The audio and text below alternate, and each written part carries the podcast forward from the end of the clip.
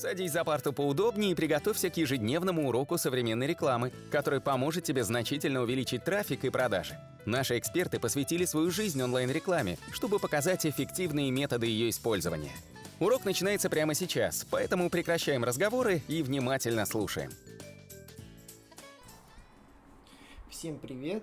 Это наш 73-й аудиоподкаст – и в этом подкасте мы поговорим, конечно же, про современный тренд 2020 года. Да, это будущий тренд. Он популярен сейчас, но скорее это будущее 2020 года.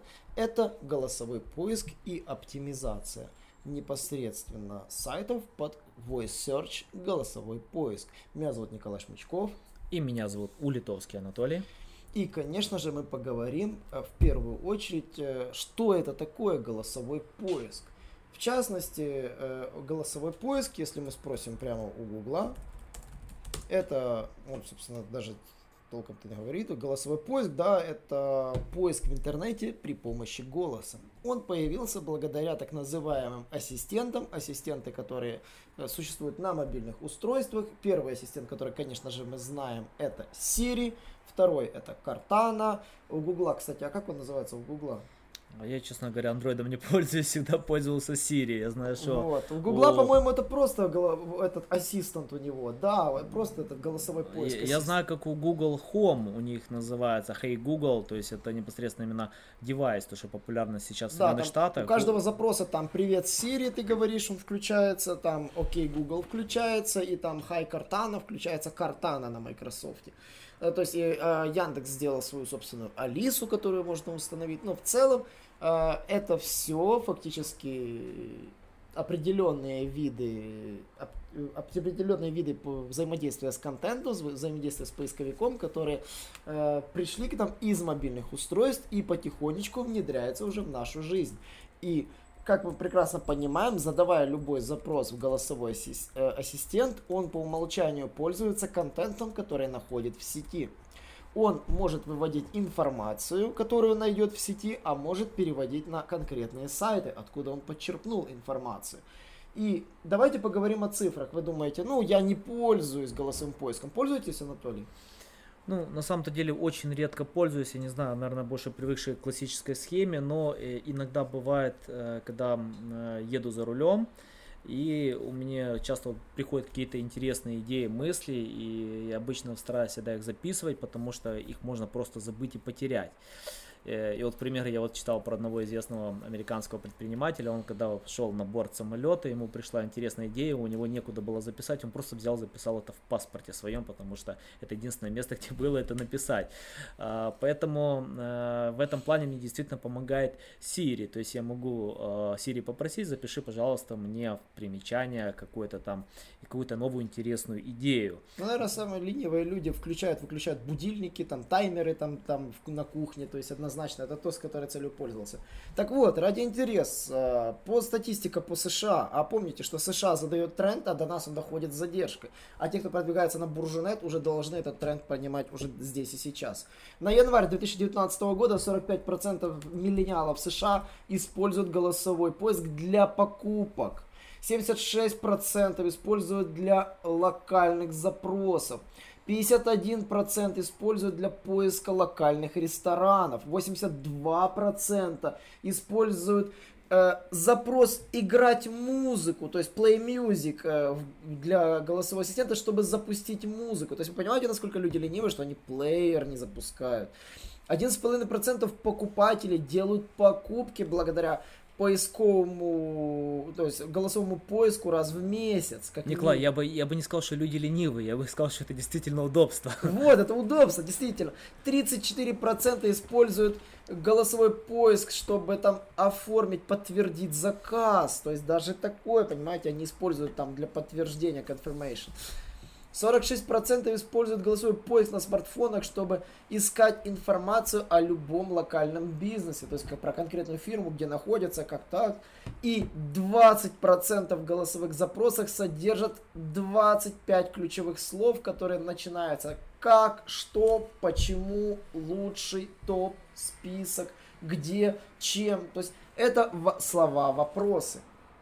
И самое интересное, 89%, которые используют смартфоны, совместимые с голосовыми ассистентами, используют программы, которые э, фактически управляют этими устройствами, которые заточены под голосовой поиск. То есть люди уже специально ставят софт, заточенный под голосовые поиски. То есть понимаете, да, что люди, которые пользуются этим, они адаптируют свою машинку так, чтобы по максимуму использовать. И не просто там пользоваться аппаратными свойствами того же айфона или там смартфона там на андроиде, они дополнительно ставят софт.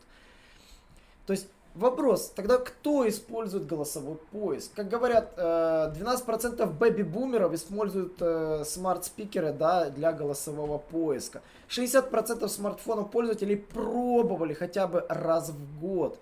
58% э, смарт, владельцев смартфонов используют, что, собственно, они ну, имеют годовую зарплату 75 тысяч долларов. 58% пользователей, которые пользуются этой функцией. Самое забавное, что 37% покупателей старше 55 лет использовали голосовой поиск, чтобы искать бизнес, где они оформляли покупку. Да, знаете, Николай, я думаю, что э, в данной ситуации э, здесь не надо оспаривать, стоит ли оптимизация под голосовой поиск. Эти все данные цифры показывают, что действительно это надо. Самое важное, как это сделать, эту оптимизацию, именно вот с точки практической точки зрения. А давайте проведемся и по этому пункту. Здесь уже благо поставлено постарался всеми известный блогер э, Брайан Дин, его сайт backlink.com, он уже про это рассказал, мы немножко пройдемся по этой статье и расскажем, собственно, что нужно делать в первую очередь.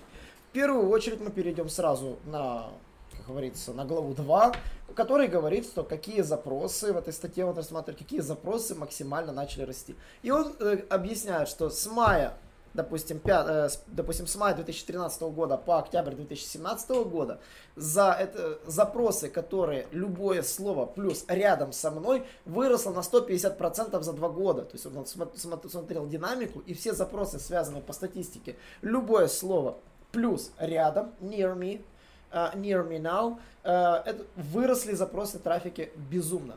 Более того, большая часть запросов набиралась потом в будущем через голосовые ассистенты, то есть через голосовой поиск.